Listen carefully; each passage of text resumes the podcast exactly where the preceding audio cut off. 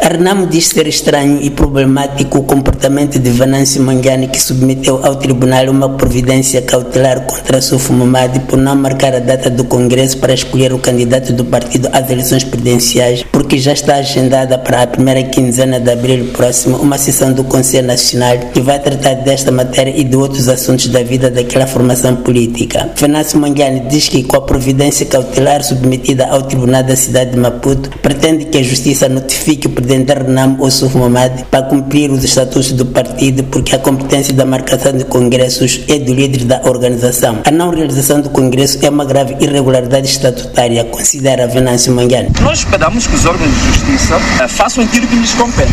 Nós estamos a apresentar alegações, estamos a apresentar fundamentos legais na nossa perspectiva. O que os órgãos de justiça têm que fazer é justamente julgar, avaliar, aferir e tomar a decisão. É estranho e problemático este comportamento, considera o porta-voz da Renamo Zé Mantegas e explica porquê. Realmente o partido está preocupado com esse comportamento, mas o que é fácil é que a Renamo vai se reunir em Conselho Nacional e em termos estatutários, o Conselho Nacional é o órgão deliberativo no intervalo dos congressos. Portanto, tem poderes plenos para decidir sobre qualquer questão relativa à vida do partido. Realmente ficamos surpreendidos.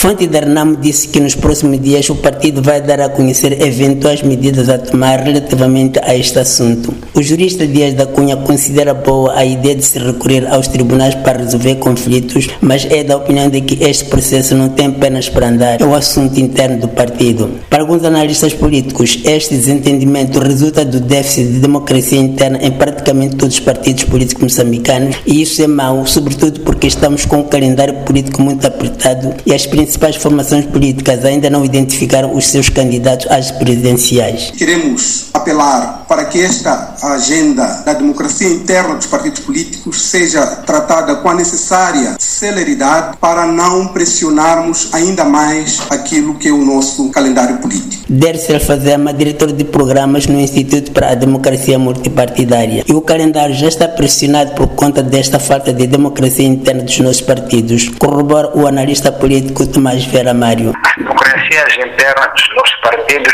todos eles, são bastante deficitárias. Não há debates internos, não há congressos, não há democracia realmente interna em nenhum deles, para sermos muito precisos. De Maputo para a Voz da América, Ramos Miguel.